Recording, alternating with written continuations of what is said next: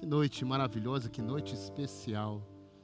Eu sempre me alegro, meu coração se enche quando é noite de ceia, porque nós vamos trazer à nossa memória aquilo que o nosso Senhor fez por nós. Ele se entregou na cruz para morrer no nosso lugar. A cruz não era dele, mas ele tomou o nosso lugar para que eu, para que você, para que nós tivéssemos vida e vida verdadeira, vida abundante.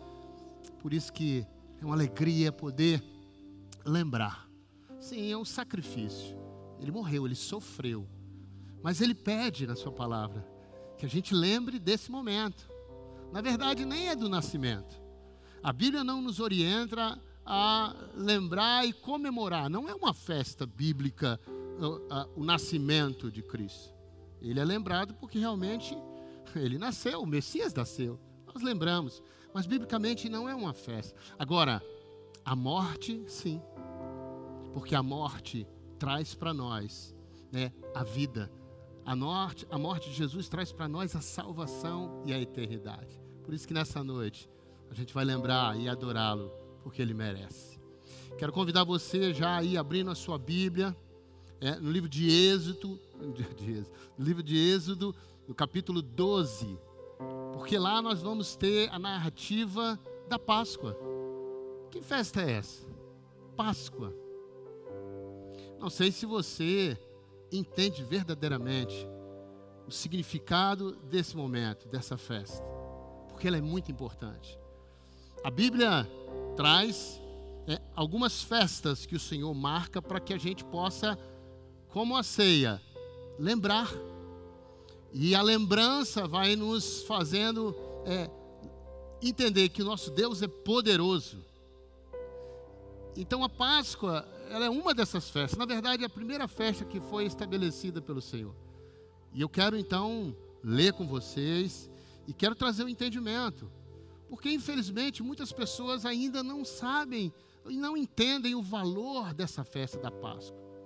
Até gostam do dia do feriado e de tudo que acontece, né? As crianças aí com o ovo de chocolate, as brincadeiras. Mas qual é o real sentido da Páscoa? Porque é uma festa né, que o Senhor estabeleceu, que todo mundo cristão comemora, porque Deus estabeleceu como estatuto perpétuo. O que é perpétuo? É para sempre. Então, ainda hoje, a gente tem que estar observando a Páscoa, mas não apenas como um feriado, não apenas como um dia de festa, uma festa qualquer. Um dia de trazermos a memória dos feitos do Senhor e entender e crer, ter fé, porque Ele é poderoso para fazer muito mais do que pedimos ou pensamos. E que ainda hoje, o poder da Páscoa sobre a nossa vida, sobre a nossa família, porque a Páscoa é a festa da libertação, é a festa da família. Por isso que é muito importante você estar com os seus, espero que você possa estar, como nós orientamos, né, em família. Talvez com seus vizinhos, não muitos, porque não pode aglomerar tanta gente, mas aqueles mais chegado, respeitando aí né, as distâncias por causa desse momento, mas que vocês possam estar com o grupo para celebrar a Páscoa do Senhor. Amém? Quero convidar você a abrir a sua Bíblia no livro de Êxodo, como eu falei, no capítulo 12. Aqui a gente tem a narrativa é, quando foi estabelecida a Páscoa. E eu quero chamar a sua atenção para todos os elementos que compõem a Páscoa e o episódio. Na verdade, antes de ler exatamente o momento que a Páscoa foi estabelecida, eu quero te é, lembrar o contexto. Eu tenho certeza que você, mesmo se você não é, é evangélico, alguém que conhece a Bíblia, que você já viu, assistiu o filme né, é, de Moisés é, é, libertando o povo, o povo hebreu, né, do cativeiro do Egito. Acho que todos nós já assistimos esses filmes que retratam esse momento. E o acontecido aqui, na verdade, é faz parte daquele contexto do povo preso, né, cativo no, no, no, no Egito. E se lembra das pragas né, que Moisés anunciou a Faraó para que Faraó libertasse o povo. E Faraó, com o coração endurecido, não permitia que o povo é, saísse, fosse liberto. E aí vinham as pragas, as pragas foram dez pragas. Eu não vou falar delas porque não é o contexto, mas eu vou falar da última praga. A última praga é a Páscoa. Para eles, uma praga, porque morreria todo primogênito de cada casa, até dos animais. O que é o primogênito? Primogênito é o filho homem. O primeiro filho homem que nasce numa casa é chamado de primogênito. E, como praga para o Egito, todos os primogênitos do Egito morreriam, porque Faraó não queria libertar o povo. Então, para eles, foi uma praga. Mas para o povo hebreu, foi libertação. Foi as famílias sendo libertas da escravidão. Esse é o contexto.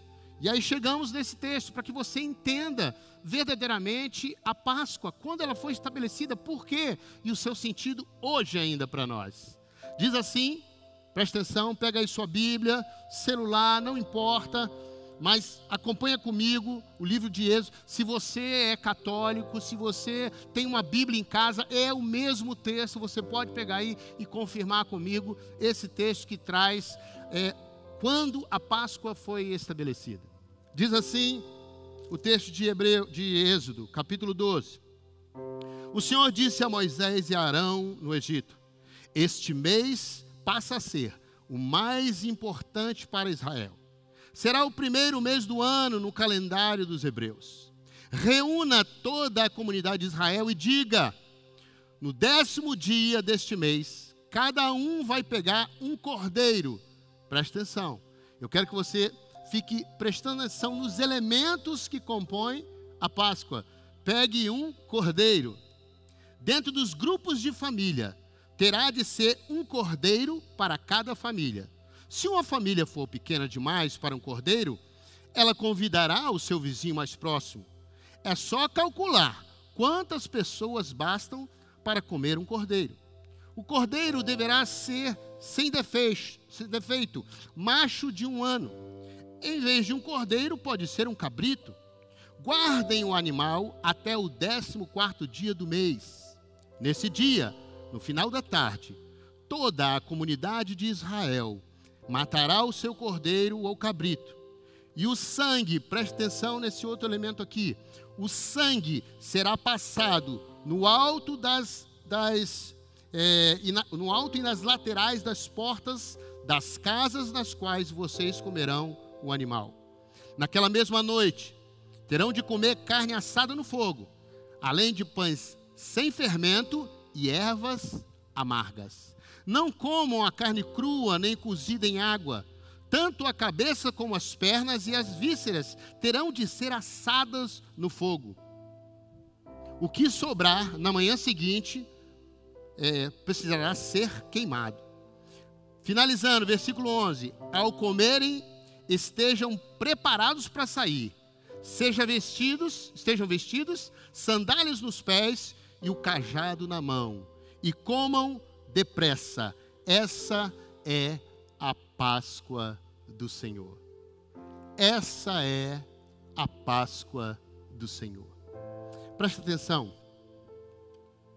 Como eu, na, como eu falei no início, é uma praga para o povo é, é, do Egito, mas é né, a Páscoa para o povo de Deus.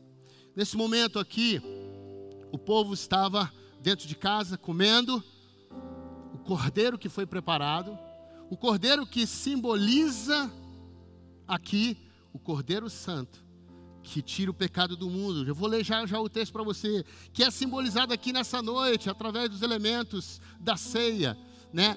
O vinho, que é o suco de uva, e o pão. E presta atenção, irmãos, eu não entendo, eu, eu não sei se você já parou para prestar atenção nesse texto, se é que você está ouvindo pela primeira vez ou você já conhece. Eu não entendo aqui onde a gente vê os elementos que hoje são usados para comemorar a Páscoa. Porque a gente vê aqui que um cordeiro foi imolado. E hoje a gente vê que esse cordeiro foi substituído por um coelho, foi substituído por um ovo, por um chocolate e eu não vejo, eu não entendo como esses elementos hoje entram aqui na festa da Páscoa. Durante a caminhada, esses elementos foram introduzidos. E a, a, a festa da Páscoa, aquilo que tem um significado, um simbolismo, é, foi se perdendo. E a gente vê aqui que há algo espiritual nisso. Eu não creio que você possa achar que isso é por um acaso. Isso é sem nenhum, nenhum intuito espiritual. Na verdade, é muito espiritual.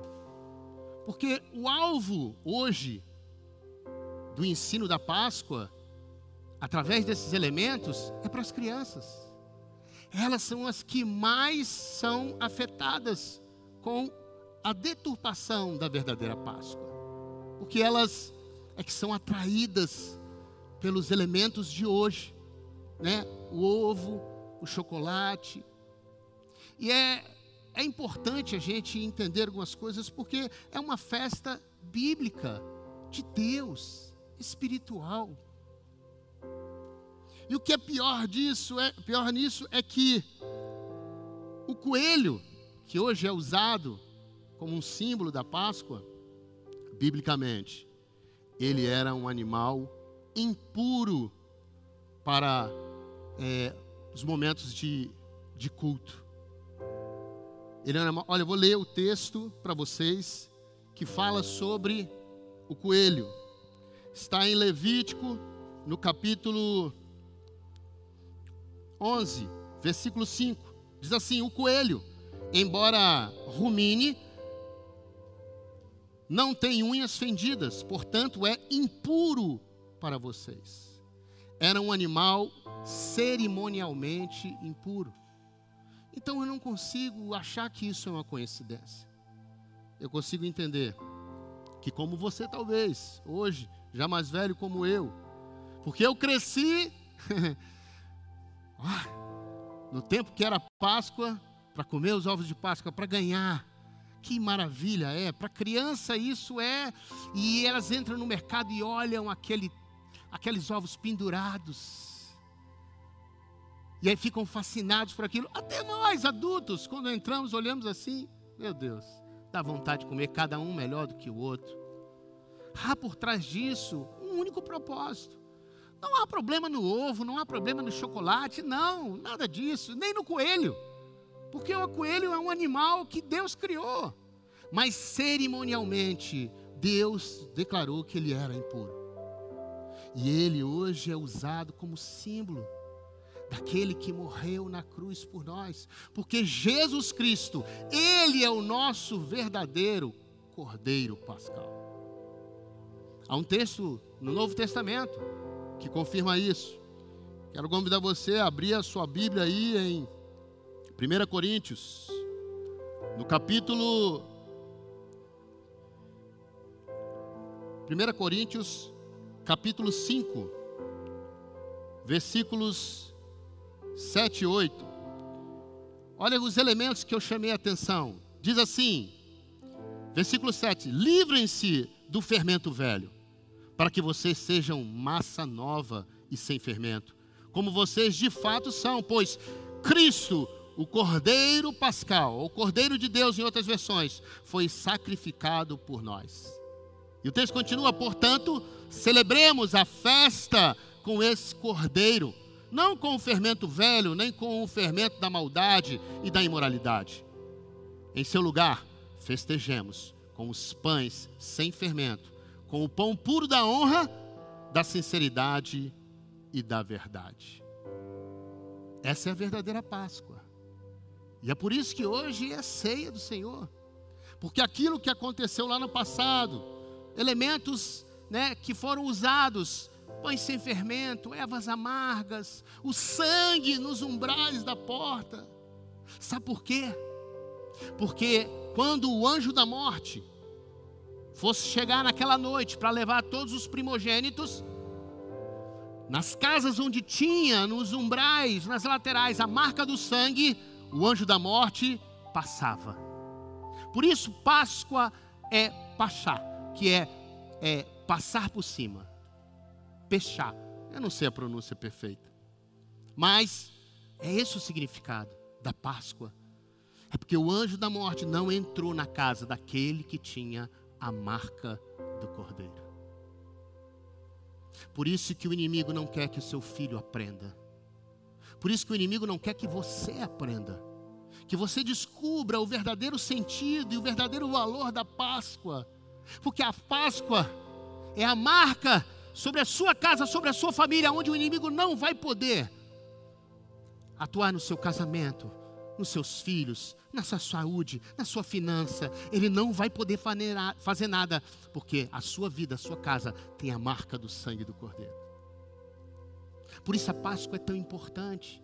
E por isso o inimigo usa as crianças, porque se ele consegue deturpar logo no início as crianças, elas vão crescer, vão ser adultos sem conhecer o poder da Páscoa, da libertação.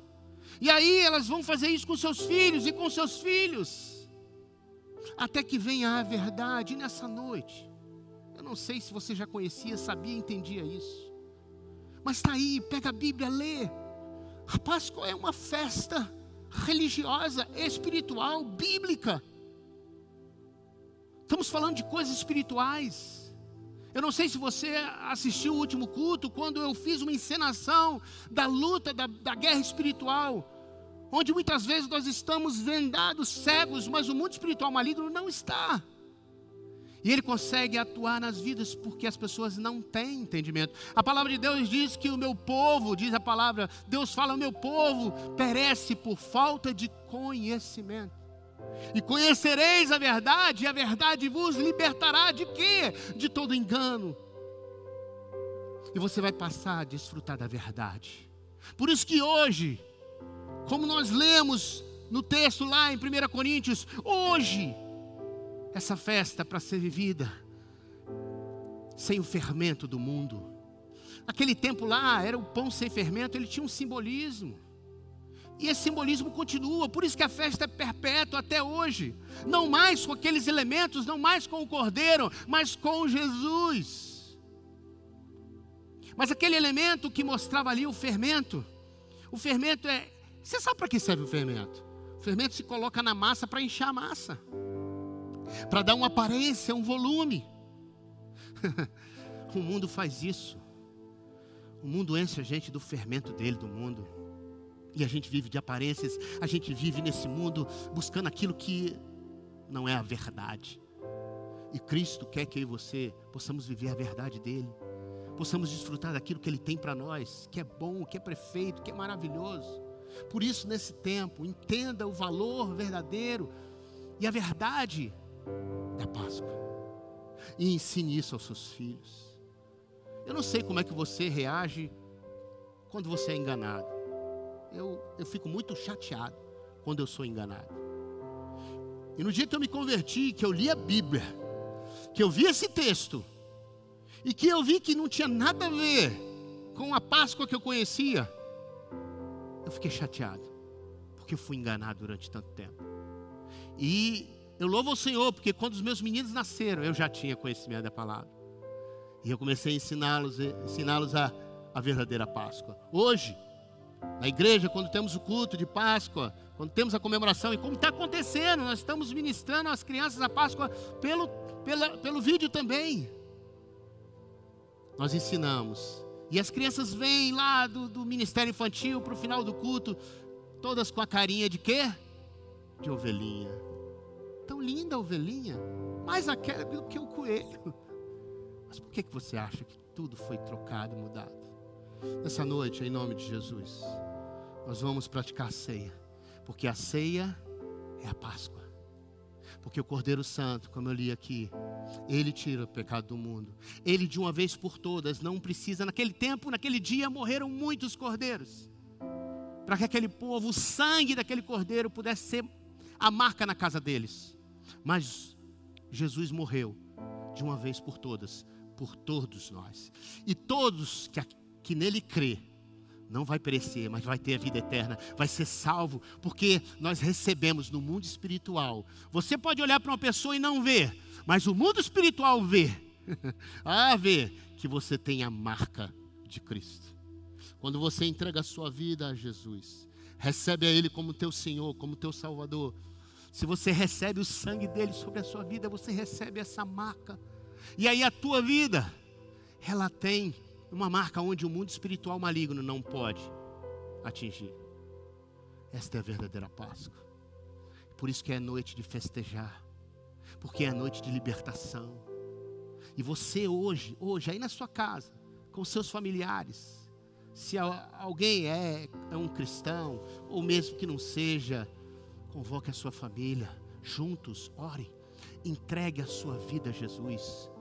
Peça para que o sangue do Cordeiro que foi derramado venha sobre a sua vida, sobre a sua casa, sobre a sua família. E que todo engano possa agora não mais influenciar você. Que você tenha os seus olhos abertos.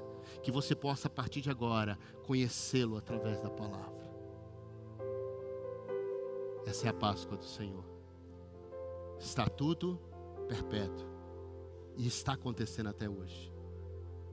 Todo mês, nós nos juntamos na igreja e temos a ceia do Senhor. Como vai ser feito agora? Eu quero pedir o grupo de louvor que possa estar todo aqui, porque eu quero eu quero dividir com eles, porque eles estão sendo parceiros nesse tempo. Quero dividir, dividir com eles, né, os elementos e a mesa do Senhor, a ceia do Senhor. O pão a Bíblia fala e diz que representa o corpo de Cristo. E o suco da uva representa o sangue dele derramado na cruz. E nós vamos aqui, mesmo num grupo pequeno, e você aí na sua casa, agora é a hora de você começar a arrumar esse momento.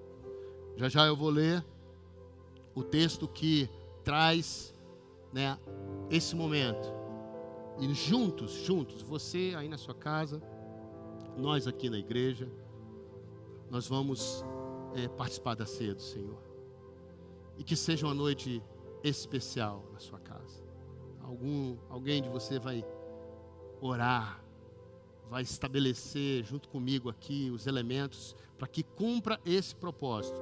O propósito é de ser a lembrança.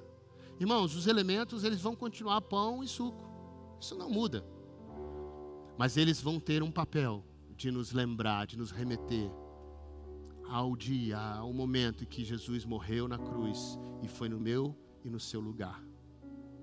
E juntos nós vamos adorar o nosso Senhor Jesus.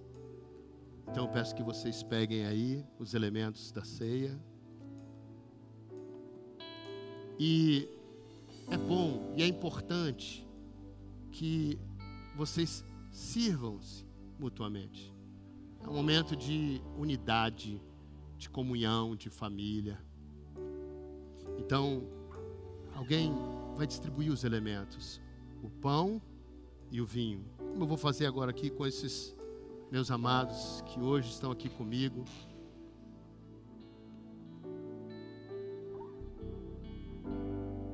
Deus te abençoe, meu filho.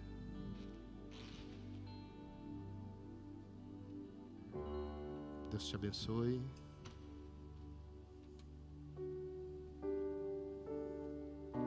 Deus te abençoe.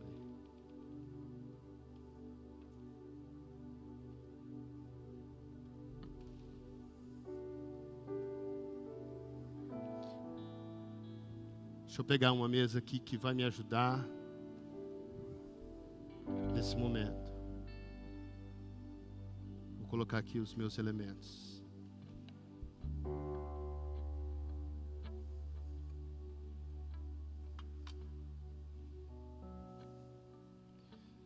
Continue num espírito de reverência, de adoração ao nosso Senhor. Esse texto que eu vou ler com vocês está em 1 Coríntios.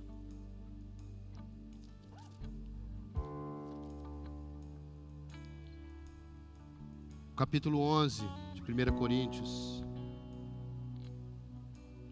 Diz assim: Todos estão prontos? Estão prontos em casa? O primeiro elemento é o pão. Diz assim o texto, versículo 23. Se você quiser acompanhar, 1 Coríntios 11, versículo 23.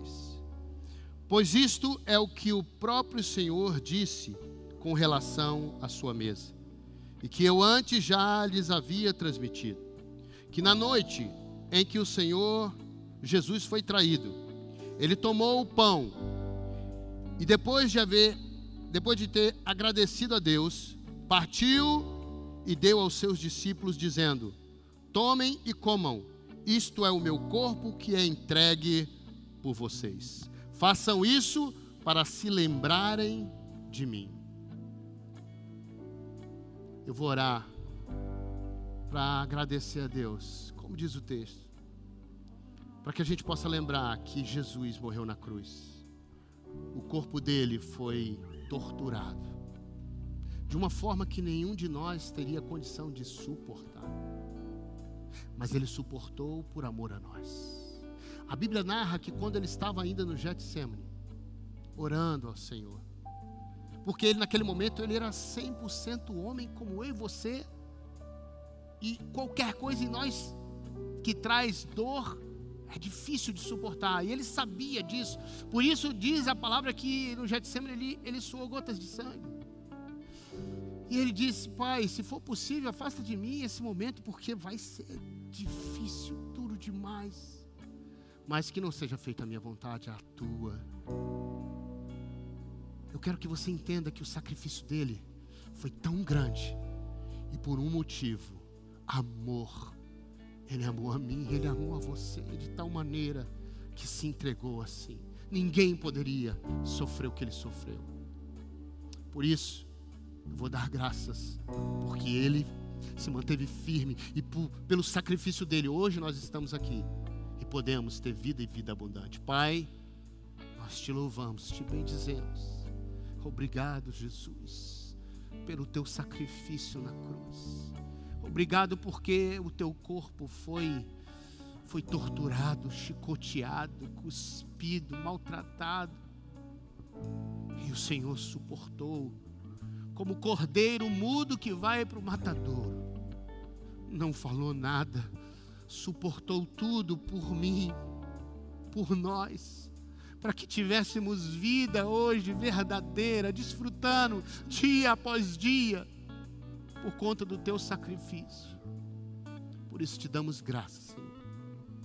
E se você crê nesse sacrifício de Cristo, coma do pão, por amor a Ele.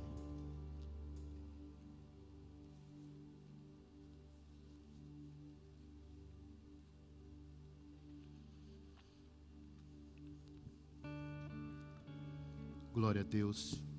Louvado seja o teu nome, Senhor. E o texto continua. O versículo 25 que diz assim: De igual modo, ele tomou o cálice. Pega o cálice aí, na sua casa. Erga ele. De igual modo, ele tomou o cálice, o cálice de vinho depois de, da ceia, dizendo: Este cálice é a nova aliança no meu sangue.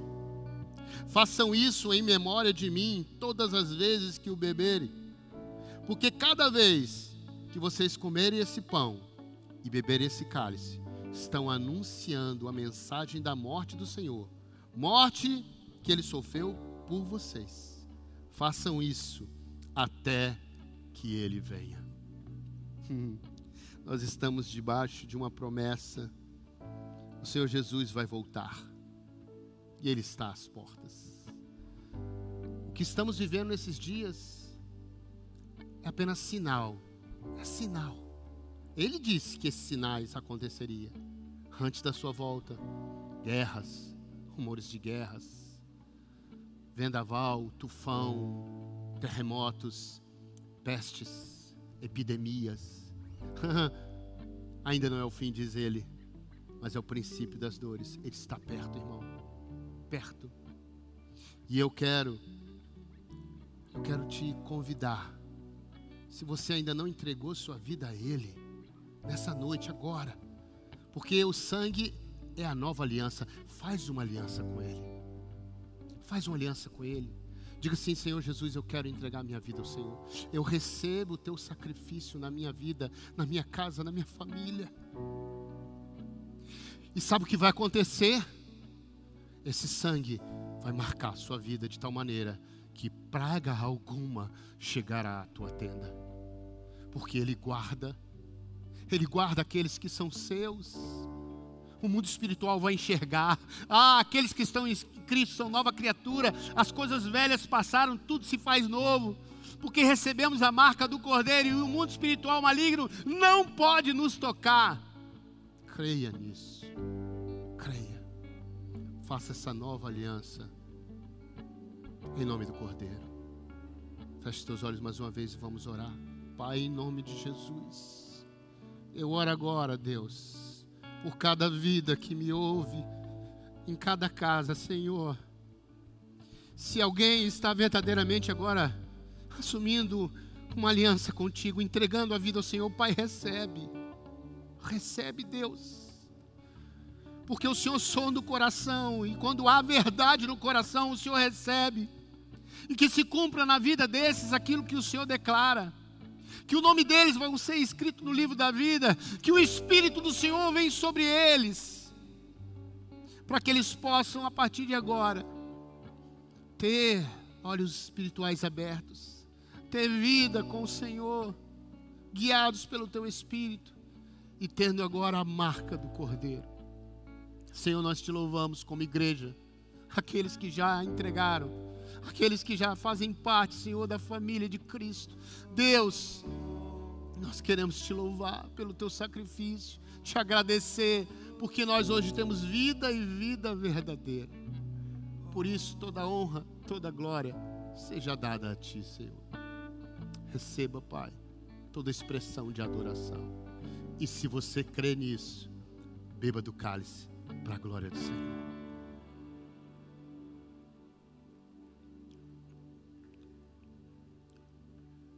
Glória a Deus, glória a Deus. Louvado seja o nome do Senhor. Louvado seja o nome do nosso Deus. Aleluia, louvado seja.